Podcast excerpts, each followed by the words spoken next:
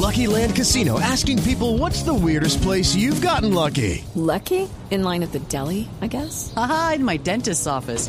More than once, actually. Do I have to say? Yes, you do. In the car before my kids' PTA meeting. Really? Yes. Excuse me, what's the weirdest place you've gotten lucky? I never win and tell. Well, there you have it. You can get lucky anywhere playing at LuckyLandSlots.com. Play for free right now. Are you feeling lucky? No purchase necessary. Void where prohibited by law. 18 plus. Terms and conditions apply. See website for details.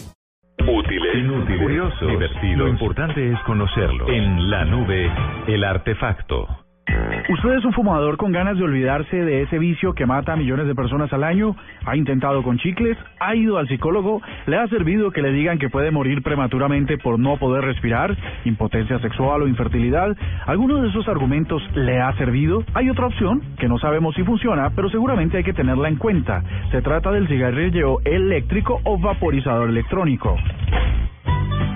El primer acercamiento a lo que conocemos hoy fue idea de Herbert Gilbert en 1968, que patentó un dispositivo que funcionaba por, abro comillas, sustitución de tabaco en combustión y papel con aire aromatizado caliente y húmedo. Pero fue el farmacéutico chino Hong Li quien patentó el primer cigarrillo electrónico basado en nicotina en 2003.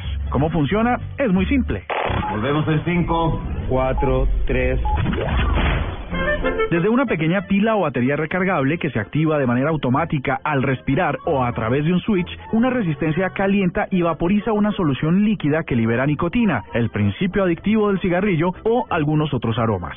Los distribuidores de este aparato hacen publicidad enfocada a que ayuda a sustituir las 4.000 sustancias químicas perjudiciales que tiene un cigarro por un simple vapor, pero la OMS no está de acuerdo. Según varios de sus estudios, este dispositivo no cumple con ese propósito para dejar su consumo.